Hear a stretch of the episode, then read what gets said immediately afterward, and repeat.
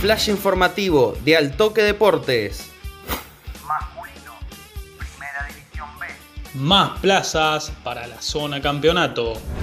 Deportivo Río Cuarto y Renato Cesarini por la zona centro 1, Banda Norte desde la zona centro 2, Centro Social Las Higueras por la zona norte 2 y los Incas desde la zona sur son los primeros 5 de 12 clasificados a zona campeonato.